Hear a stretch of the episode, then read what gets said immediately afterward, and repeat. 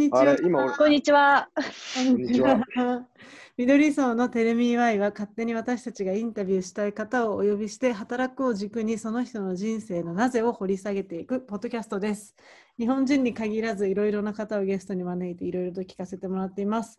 出たいという方も募集中です。お便りや質問も募集しています。hello at 未来インスティチュート .com にお送りください。はい。緑層は良質なカオスをコンセプトに、これからの働くを実践していくシェアオフィスです。現在は中目黒、表参道、永田町に拠点があり、国籍、職業など問わず様々なメンバーがワイワイと働いているところです。さあ、今日のゲスト。はい。はい。マットさんこと松井明宏さんです。よろしくお願いします。お願いします。よろしくお願いしまあの東す。京と、東京とスウェーデン2拠点生活でファーマーズマーケットをやり、最近ではあの兜町の新しい K5 っていうホテルと、まあ、ビアバーとかいろんな面白いところを立ち上げて状況を作っていくメディアサーフコミュニケーションズのリーダーです。よろしくお願いします。お願いします。願いします。マットさん、簡単に自己紹介をお願いできますでしょうか？えーよろしくお願いします。えーっと、メディアサーフっていう会社の、えー人間です。で、メディアサーフは、えー青山でファーマーズマーケットやってたり、日本橋兜町でえー K5 っていう、マイクロ複合施設って呼んでるんですけど、うんまあ、そういうところをやってたり、あとオムニ、オムニポロっていうスウェーデンのクラフトビールだったり、最近 SR っていう、ね。そうそうそう、SR っていうあのスウェーデンのストックホルムのコーヒーロースタうんーの日本のカフェをやったりとか、いろいろやっております。はい。メディアサーフです。はい。お願いします。をやっているマットさん。マットは松井から来てるんだよね。名前じゃなくて。そうね。そうそうそう。はそうなんですよ。なんか、ね、ちょっと不自不自然な感じなんですけど、まあもうちょっと、ちょっと、なんつうんだろう、一般に流通してしまったから、もういいかっていう感じですね。ねあエブリワンコージマットだからね。うん。そうね。そうなんですよね。じゃあ、あのちなみに別になんか東京で他にもマットっていう日本人の人がいて、たまに間違えられないんですよね。いろんなマットさんがいる。そうそう、あれ若くねみたいなのとかたまに言われたりして、俺と同じ年ぐらいのはずなんだけどな。あ、そっちがマットですよね。まあいいや。なるほど。はい、やりましょやりましょう。いつもなんかこう、テレビ Y で話を聞いている方々に最初にアイスブレーキングとして簡単な心理テストをさせてもらってるんですけど、ちょっとあの抜き打ちでマットさんにも一問質問させていただいていいですか？はい。はい。あなたは扉を開けます。その扉は何でできているでしょうか ?1、金金でできた扉。2、銀でできたと扉。3、鉄でできた扉。4、木でできた扉。木ですね。木ですね。早い。うんみおさんはう。何ですか？今一瞬鉄でした。一瞬鉄。はい。はい。この質問で分かるのは、あなたがキャリアで本当に実現したいことが分かるそうです。木を選んだあなた、木を選んだあなたはスキルを磨きたいタイプなので、あの木製の扉を選んだあなたはキャリアを通して自分自身のスキルを磨いていきたいおお。という。人らしいです。鉄でできたあなたは、鉄壁の守りという言葉があるように、鉄は深層心理において安全、安定性を示しているそうで、鉄を選んだ美穂さんはキャリアを通して家庭を守りたいタイプ。仕事が終わった結構コンサバ、コンサバな感じでしょ？意外とね。ね仕事が終わったらさっさと家に帰ってゆっくりしたい人だそうです。そういう、私もちなみに木でした。これやったとき。マジ。はい。金はやっぱお金？金は、えー、と経済的な豊かさ、そうですね。銀うんは、金は？えー、と理想を実現したい。ああ。目標を達成するためにバリバリと効率的に仕事を進めたい。鉄は家庭、木はスキル。だそうです。はいはい。ありがとうございます。はい、簡単なアイスブレーキングでした。最初にすごい聞きたかったんですけど、マットさんはなんでこうメディアサーフを作ったんですか、最初に。そのきっかけは。メディアサーフ、遡ること14年前なんですけど、はい。はい。あの、黒崎さんっているじゃないですか。はい。はい。一番最初にインタビューしました、ポッドキャストで。ですよね。いですよね。あの、えー黒崎さんメディアサーフ作るよみたいな感じになって、うん大学出る直前に黒崎さん、僕とあのメディアサーフの取締役の堀江君っていううんうんあの人がいるんですけど、彼同じ大学行ってて、僕と堀江君は。で、大学出る直前に就職したくないと思って、うん偶然黒崎さんに会う機会があって、で、黒崎さんが、君たちなかなか、なかなかだね、みたいな。なんか、あんま賢そうでもないけど、バカっぽくもないよね、とか言って。マジって思って。うんまあ、そんで、えーっと、そう。で、1年ぐらいフラフラして、で、黒崎さんが1年後ぐらいに、大学出て1年ぐらい経った後に、メディアサーフ作るよ、みたいな。うん君たちもやるみたいな感じでスタートしたのがメディアサーフです。なんで、立ち上げメンバーのは、その堀江君と、えー黒崎さんと、あと私と、あと清田君っていう、今はちょっともういないんですけど、あの、そのあ4名インタビューしましたよ、ポマジ？ッドキャストで。はい村人はいうん村人清田さん。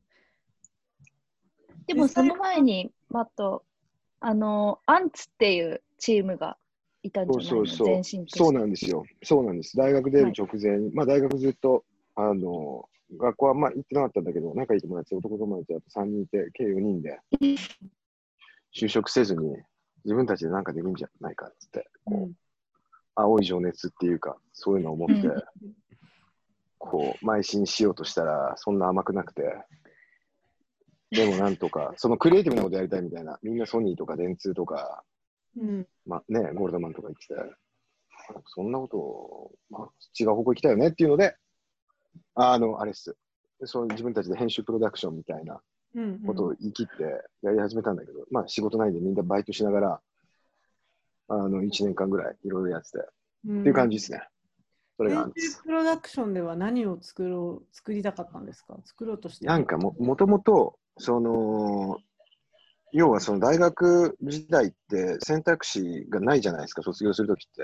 そうですね。もうなんか就職活動して、みんな同じスーツ着て、うん。ネクタイして、うんあの就活するっていう、で、大きい企業に入るのが良しとされるみたいな。うん。うんうんあもしくは、ね、ベンチャーでも行って、いずれにせよ就職する以外の選択肢があるんじゃないかっていうのを考えたときに、うん。いろんな自分たちが憧れる人たちは、どういうターニングポイントがあったんだろうかっていうのを聞くジンを作ろうと思ったのが最初なんですよね。へえ、面白い。で、別にその青山だったんで、大学が。はい。あの、まあ、特に何かじゃあ、何かできることって言ったら文、文章を書くのはできるかなっていう、えーことで、編集プロダクション的なうん。感じだったらいいんじゃないのっていう。まあ、結局その雑誌は、雑誌っていうか、はいジンは未だに出てないんですけどね。ああ、そうなんですね。そう、だからそろそろ、今だったら、やれんじゃん、やれんじゃない？みたいな。波が来たね。うん、なんか今だったら結構みんなで1人25人ずつとか、うん。あのーこの人たちの人生を聞きたいっていう、ちょっと待って、超奥さんから電話がってきてんだよ。どうしたらいいかなこれ奥す、ちょっと怒られちゃうね。ちょっと待って。出てもいいね。ハプニング、ハプニング。出てもいいよ。マジ、うん。やべ。やべえはい。これでもあれだよね。なんか今こういうのってカットしてもらえるんですよね。あしないよしないの？マジ？どうしよう、考える。面白かったらそのままだよね。全然できますけど。まあまあまあまあ。いいかもしれない。うん。いや、大丈夫。ちょっと、うんそう、そうなんですよね。まあ、なんで、それ、もうそろそろこのタイミングだったらいけんじゃないかなと思ってます。その、あの、堀江君とも相談して、うん楽しみ。うん、なんかそういう人の人生が、え？このポッドキャストのコンセプトもそういう、その人がなぜ今それをやってるのかっていうのを聞聞いてるところなので、ちょっと似てるかもしれないですね。そうなんだよね。で、それで黒崎さんにあの人生変わった瞬間って何ですかって聞いたら、その出会ったばっかり、うんうん、僕の人生は変わり続けてるから、そんなタイミングはないよみたいな。ことを言われて、名言。おーみたいな、そう、常に変わってるから、みたいな。でもなんかあんじゃないの？みたいな、例えばなんかわかんないけど、ね、いろんな人に話聞いたら、このタイミングは結構人生変わったな、みたいなところとか、うん、マットさんが自分を形成したな、みたいな。俺でもやっぱり黒崎さんと会って、めこういろいろこう、なんつうのかな、あのメディアサーフをやるっていうタイミングは大きく人生の進路が、こう、あの、いい方向に向かっていったんじゃないかなって、いまだに思ってますね。大学の時他にどんなことしてたんですか？何もしてないです、僕。もうただいたずらにこう、あの、日々の学生生活を、うん何かに情熱を持って打ち込むっていう感じでもなかったし、あの、うん、まあ、そこそこ全部、なんとかって感じで。ギリギリだった大学で。高校の時留学してたってお伺いしたんですが、その時はどこに行ってたんですか？あの、ワシントン州、西海岸ですよね。ワシントン州上の方の、西海岸の上の方のワシントンのシアトルから車で、えー東側に4時間ぐらいかな。行ったところにある超ど田舎のリンゴが、リンゴが特産品の エリアがあって、そこっすよ。うん。それでもね、人生で最もこういい時間だったなって、その学生生活点においては。そうなんですね。うん。ななんか語学留学っていうか何かをしに行ったんですか？なんでそこを選んだんですか？うーん。もともと僕、母がアメリカに、母も大学時代に行ってるんですよね。うん。その時のなんか友人がそこに住んでて、ああ、なるほど。あなんか、えお前、あんたの息子来るんなら受け入れてあげるよみたいな感じだったんじゃないかなって推察してるんですけど、なんか今、マットさんはスウェーデンと2拠点で暮らしていると聞いたんですけど、そういう時の経験は今の生活になんか生きたりとかしてます？えー海外で昔生活してた経験が今生きてるかどうか。はい。あんま関わ関係ないうーん。あんま、あんま意識したことないですけどね。うん、そもそもなんで2拠点を、2拠点生活を始めたんですか？いや二拠点生活は奥さんがスウェーデンの人で、うん。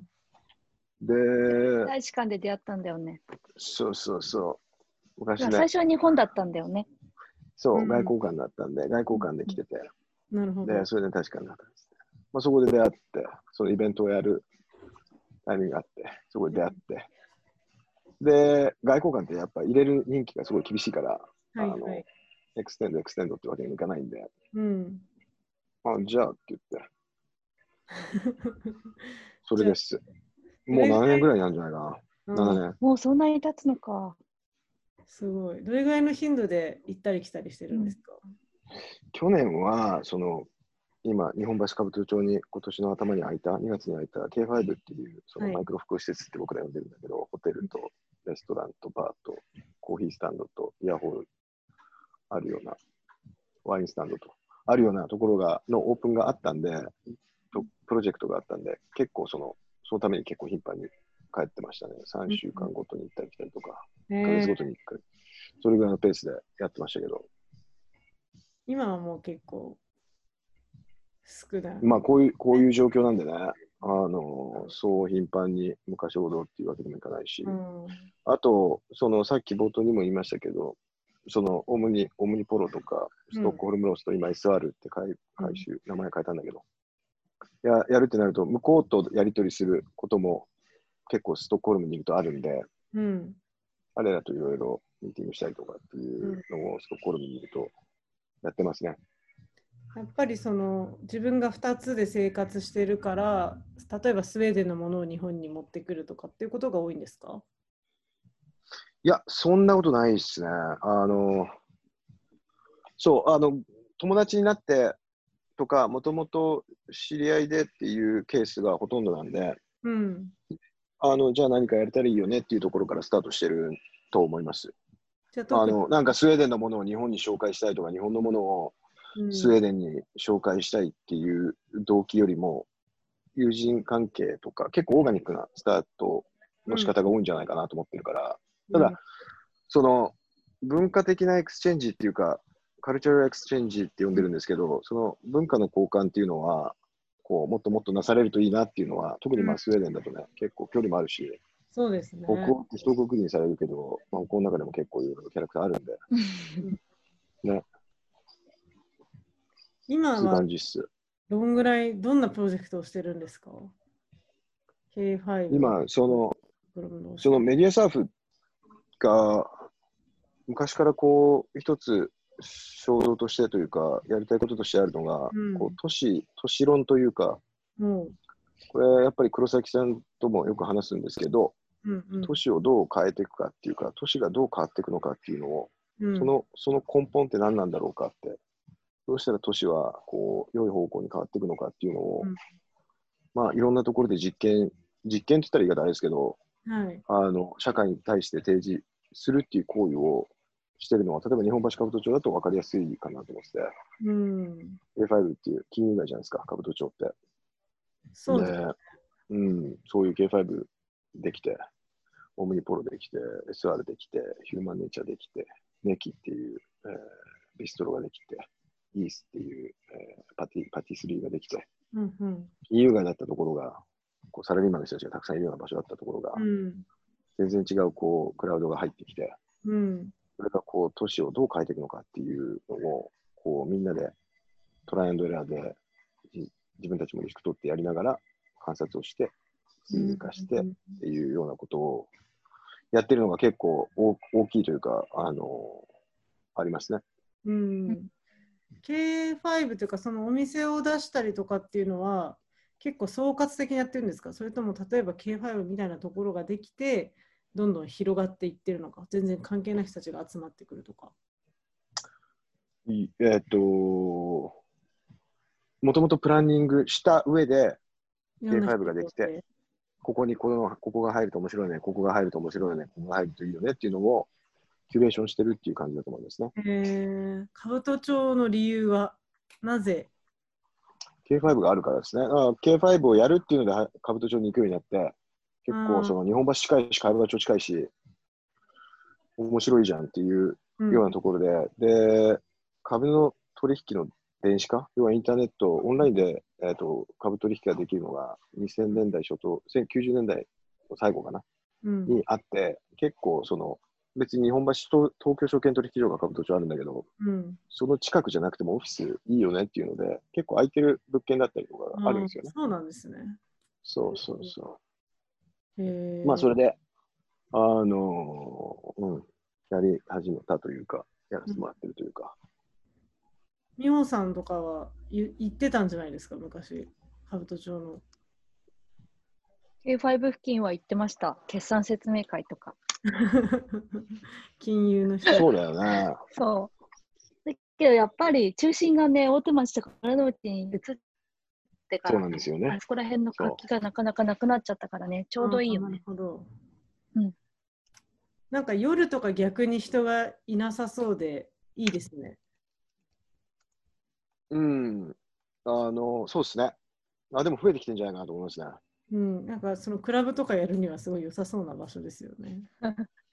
ねえいい手応えは良さそうな感じている？物件いくつあいくつもあるんだけどね。えーっと、うん、まだこう、なんつうんだろうな、それをこう、定量的に測るには、はいそのサンプルが少ない気がしてて、ううんん。まだ例えばオムオムニポロとか他のお店も開いてまだ数週間だし、はいはい。K5 も開いて1ヶ月したらコロナがあって、そうだね。埋めたりしなきゃいけなかったんで、その要はこれがどういう社会から評価をこう、社会のリアクションはどんなものかっていうのを、こう、オブザーブするには、ちょっとその少ないかなと思ってますね、サンプルが。はいサンプルって言ったらいいかあれだけど。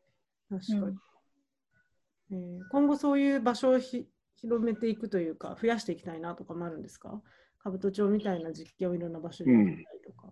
やれるといいですよね。結局、その人が集ま集まるような場所っていうのが、コミュニティ作っていくし、うん。そのそういったこうプラットフォームになるようなものをうん。街に散りばめていくことで特定のエリアにうん。都市が変わるんじゃないかっていうのが、まあ一つその過程なんでメディアサーフうん。考えている。なんで、えっと、あるかなというふうに思いますね。えーそうなんか今仕事の話ばっかり聞いてしまったんですけど、マットさん趣味とかありますか？えー僕、えーなんだろうな、映画、映画見たりとか本読んだりとか、もう本当無難ですけど、最近見たそんなもんかな。うん最近、いや、あなんかね、僕ね、最近見た映画っつうか、あの最近見直した映画は、あれ、うんうんあの、インターステラー。うんえ私まだ見てないな。わいや、あれはぜひとも、えーっと。見ていただきたい。うんはい。三半規管弱い身からすると結構あれ見ると酔っちゃうんですよね。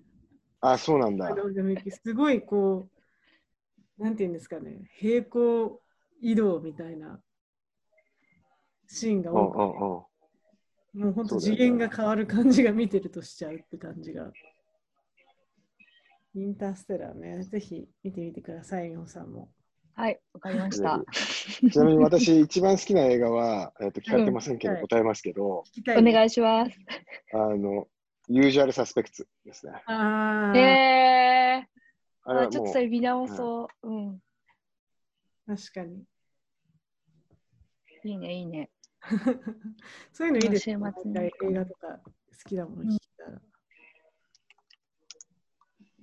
今後なんかこういうプロジェクト今までやってない、なんか多分メディアサーフっていろんなジャンルのものをやってると思うんですけど、今後全然今までやったことないことでこういうことしていきたいとかっていうのはありますか？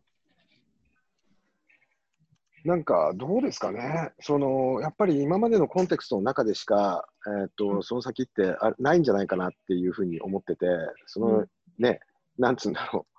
そう、いきなりこう、なんか全然違うことをっていうよりも、今までやってきたこととか、今やってることをどうこう、のうん解釈を広げていくかっていうか、そういうことを多分考えていくんじゃないかなと思ってますね。うんうんなるほど。だから、都市を変えていきたいとか、人々の、こう、なんていうのかな、生活にいいインパクトを与えたいっていうのが、とか、社会にいいインパクトを与えたいっていうのが、うん。文化の力で、まあ、根源として仮にあるとすると、はい。それをどう応用聞かせていくかっていうのが、多分あるかなと思いますけど、それぐらいかな、ちょっと漠然としたあれになっちゃうけど、いやいやいや、えーなんでその都市とかそのインパクトを与えたいって初めに思ったきっかけは、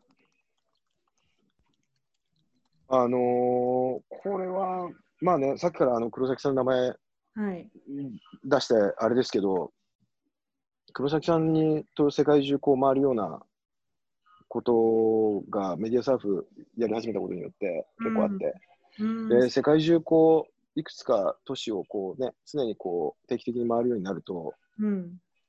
えーこう社会社会の中で社会との相対的な関係性で自分たちの経済活動とかなんかやってることっていうのははい。意味を持ってないといけないよねと。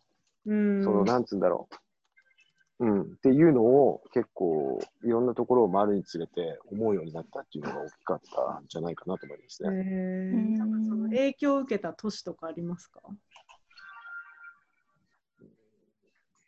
まあ、いろんなとこから取ってくるっていうのもあると思うんですけど、ここで見たこれが面白かったとか。なんだろうな。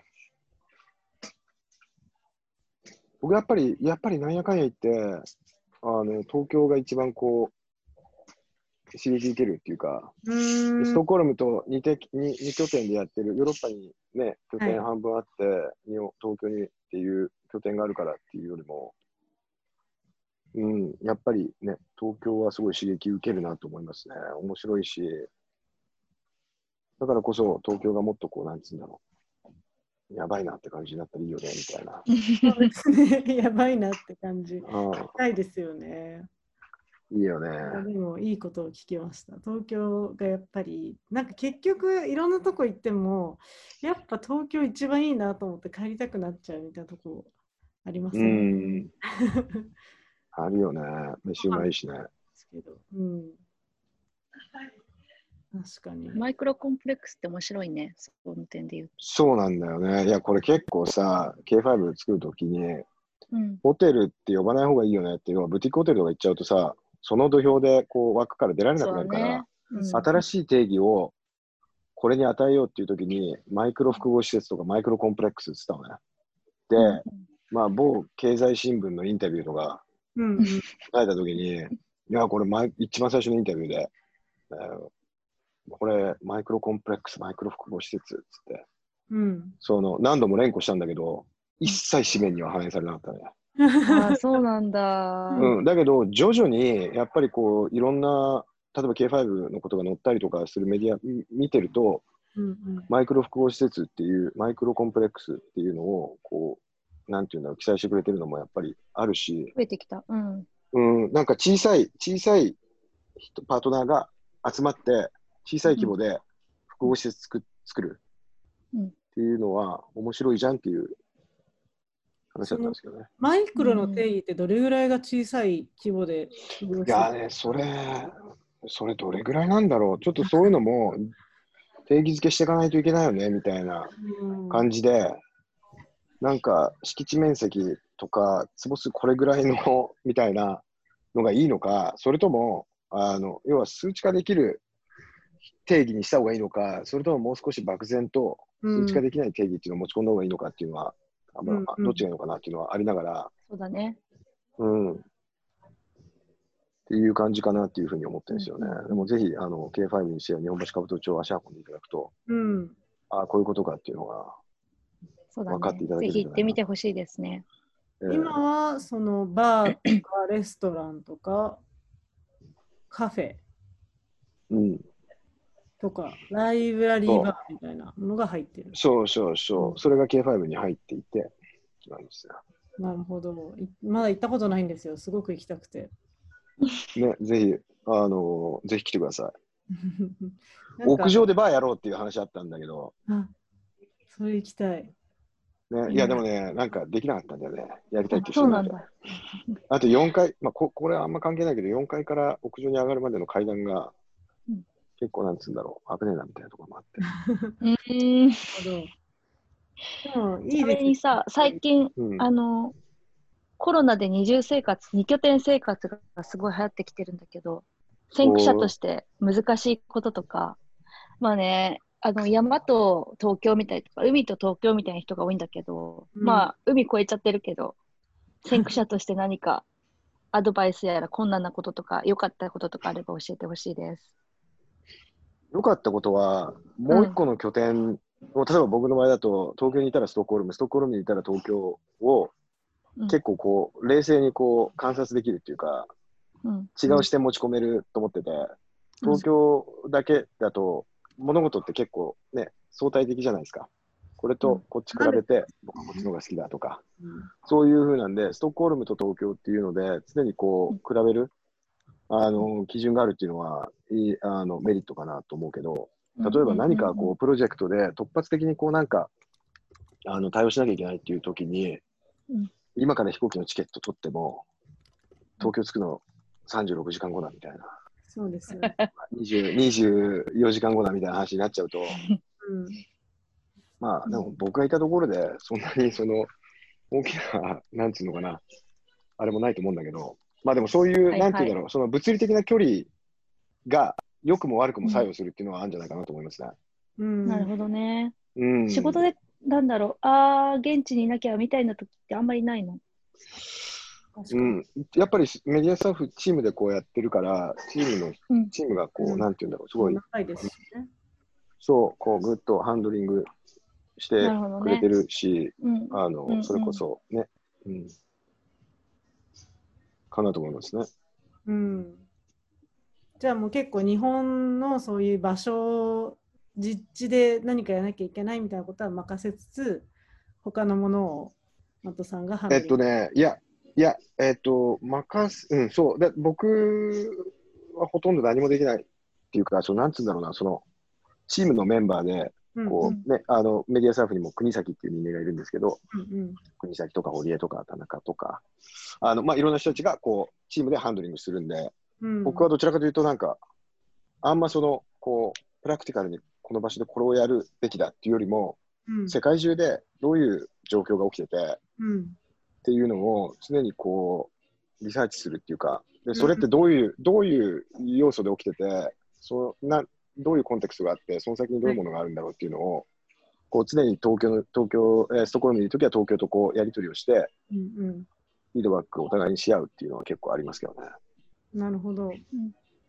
じゃあなんだろう、なんて言ったらいいんだろう。マットさんの職業って、例えば言葉にしたらなんていう言葉なんですか？